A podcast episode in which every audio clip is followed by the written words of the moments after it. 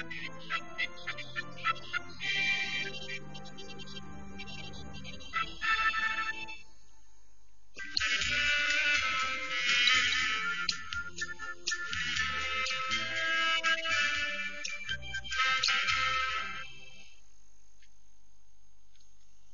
众朋友您好，欢迎收看我们的全球史话节目。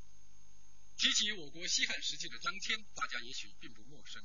千百年来，张骞通西域的业绩一直被人们所称颂。张骞是我国著名的外交使臣，也是中国历史上第一个中亚地理的探险者。遗憾的是，关于张骞的出生年月和早年事迹，在史书上记载很少。我们只知道他是今天的陕西省城固县人。这个人到底是出生在什么时候？我估计他比汉武帝要大，因为汉武帝是十六岁当皇帝。汉武帝当皇帝不久呢，就要派人到西域去。他那个时候是个郎官，郎官是在皇帝身边做呃听差吧，实际上做警卫工作。那么这郎官呢，职位是很低。但是呢，他的他出去呢就可以当县令，那么所以他是皇帝身边的比较相信的人，他能够奉命呃出使西域，那一定不会是十六岁，那就是说汉武帝当皇帝的时候，他应该比汉武帝呢大几岁，你比如他过二十岁，那是可能的，这是他的出生的年的估计。因为历史上没有确切的记载。那么他的祖年，呃，现在来说相对来说比较可靠，是公元前一百一十四年。那么也就是说，大约呢，他可能是活了五十岁左右。在甘肃敦煌莫高窟的新编第三百二十三窟，有一幅张骞出使西域图。这幅壁画把张骞出使西域的目的说成是去大夏国求佛名号。并说是汉宣帝为张骞出使送行，这可是历史的误会。《史记》和《汉书》都明确记载，张骞卒于汉武帝元鼎三年，也就是公元前的一百一十四年，而汉宣帝是约在公元前七十三年至四十九年在位，相差好几十年。至于张骞出使西域的目的，更是相差甚远。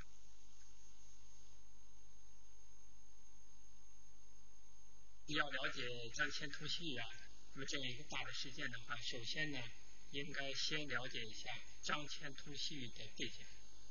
这个当时和汉朝啊，那么相邻的一个比较强大的少数民族匈奴，那么当时对汉朝的边境那么有很大的压力。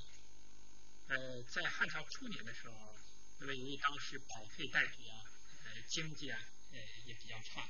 所以当时在汉初的时候，呃，汉朝对匈奴的主要政策呢是一种战略防御，那么主要表现的是一种和亲的政策。但是到了汉武帝的时候呢，这个当时因为汉武帝的这个经过了一系列的改革，所以汉武帝的这个整个的政治经济的实力大大增强，所以汉武帝在对外方面呢，那么他要有所作为。那么首先是对匈奴呢。他要进行反击，因为汉武帝对匈奴斗争策略，它分为两个方面。一方面呢，就是对匈奴采取正面进攻，这个正面进攻呢是非常奏效。那么第二方面呢，就是他联络和匈奴那么有世仇的，而且呢相对力量比较强大的一些民族。因为匈奴在北边，在西边，他需要在西边。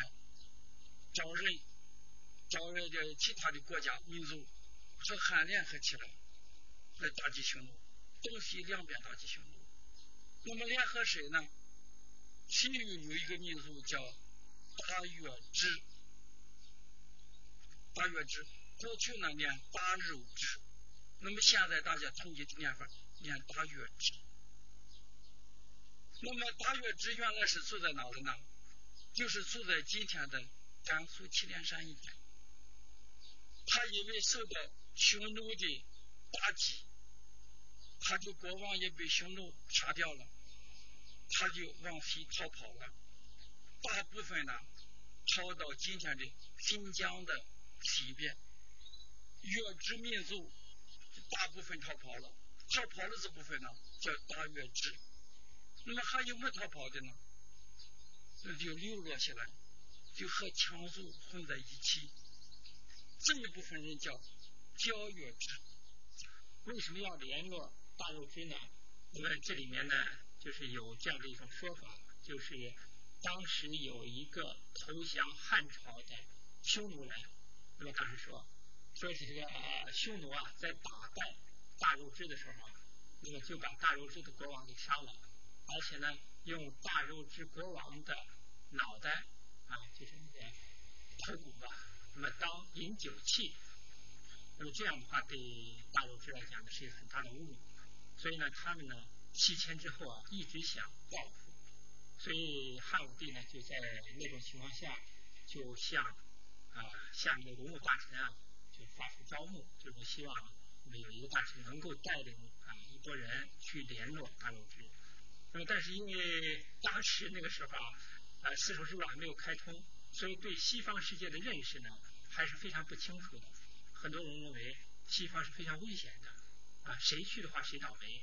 那么在这样一种情况下，那么汉武帝的招募，实际上下面呢就没有人敢响应。所以张骞呢当时呢他是比较有这种勇于探险的精神，那么他当时就应募啊说我去。汉武帝建元三年，也就是公元前的一百三十八年，张骞率领一个一百余人组成的使团，从首都长安出发，取到陇西。踏上了通向遥远的中亚阿鲁河的征程，这就是张骞的第一次出使西域。张骞去的时候呢，是走这个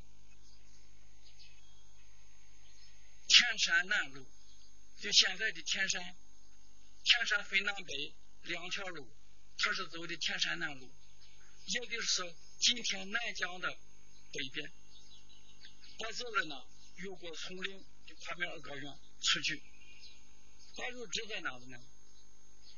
大约只是在现在的填海的东边，叫阿姆河流域。那么他在路上就让匈奴捉到了，把他扣在那个地方了十一年。为了软化他，还给他娶了一个妇人吧，匈奴女子做他的夫人，想软化他。但是实际上张骞呢，一直呢是呃想着汉朝，所以呢，他后来就找了一个机会啊，大约呢是在啊匈奴被扣押了已经十一年了啊，十一年以后呢，他找了一个机会呢，就和他的一个随从叫甘父啊，那么他们俩就跑了，那跑了以后呢，就直接呢要到这个大肉支去，但是到了大肉支这个时候呢，这个因为已经时过境迁了，就是已经等了十几年了。所以当时大肉支啊，他情况也发生了很大的变化，呃，无心再和匈奴作对啊，所以呢，他们就不想和汉朝联合起来夹击匈奴。那么在这样一种情况下呢，当然张骞也没有办法，张骞呢就在大象啊住了一年多，那么这个使命没有完成，那么他们呢也只好就回来了。张骞率领的使团多达一百余人，但十三年后，当他从西域回到长安时，只剩下了张骞和他的仆仆唐一父两个人。汉朝为与中亚诸国通使付出了极大的代价。张骞虽然没有能够说服大约支和汉朝一起共同攻打匈奴，但他的这次中亚之行却取得了许多意外的收获。上天到了西域，特别是到了这个帕米尔高原的西边，这在中国历史上。是一件非常重大的事情。这个人呢是非常用心，是非常聪明的。他了解他所到的国家的这些地方，风俗习惯、政治状况，他都了解了，他都做了记录。那么他后来都报告了汉武帝。这个事情呢，就扩大了中国人的视野，世界视野。过去认为中国的是天下。就是到外边了，还有个天地。那么他这个报告是非常重要的。所以实际司马迁写张骞的时候呢，就是张骞是做空，就是做通了这一个空道，呃，丝绸之路的开辟啊。那么好多人认为是张骞啊开辟的，就是因为在历史上史书里面用了一个凿空这两个字啊。那么但实际上呢，呃，现在来看啊，一些考古发现呢，就是对这个问题啊也提出了一些这个质疑啊。比如说在八十年代末的时候，在新疆的天山地区就发现了春秋时期的一个古墓。那么在这个古墓里面就发现了来自中原的这个丝织品。那么这古墓经过用碳十四啊进行测定，那么它的年代应该是在公元前八百年到公元前五百年左右。那么恰恰是春秋的这样一个时期。那么也就是说呢，这个在春秋的时候，实际上丝绸之路就已经存在了。这，这就是一种推测，因为春秋战国时代。中原的东西流传到中亚西亚，这是完全可能的。这是民间辗转相传，但不能说是中国人呢已经非常明确的通过今天的新疆过了丛林，一直到中亚到西亚，没有这个概念。那么中原地区通通到今天的新疆到东亚西亚，这是谁的功劳呢？是张骞的功劳。这个说法是非常可靠、确凿的。就是在第一次出使西域之后，啊，由于他对西方情况比较了解了，所以呢，他被封侯。那被封为博望侯以后呢，那么他又呃向汉武帝献策，就是说，现在我们尽管对于匈奴的战争取得了很大胜利，但是要想彻底来消灭匈奴的话，恐怕呢还要进一步的联络西方的。一些小的国，汉武帝当然也采纳了他的意见，这就派张骞呢第二次出使西域。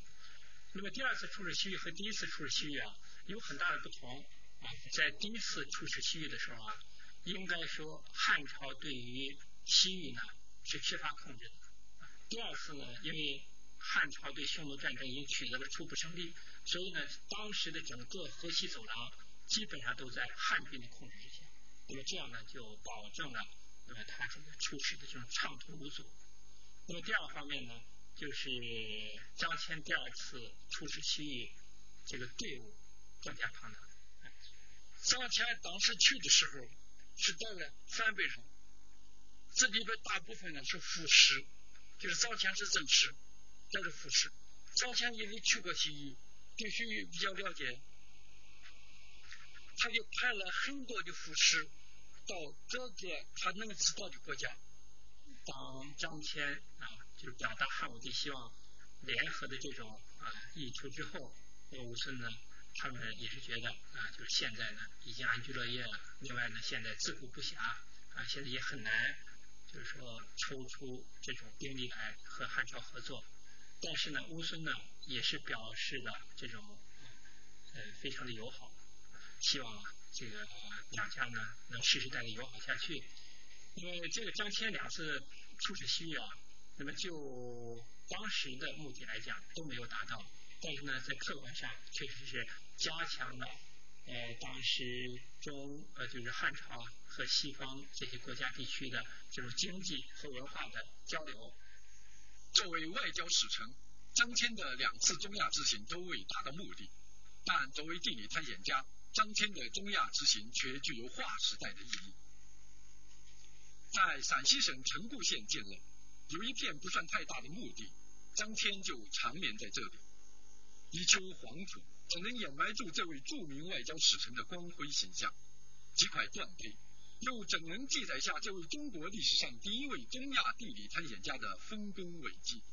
好，谢谢你收看我们的《千秋史话》节目，我们下一次节目再见。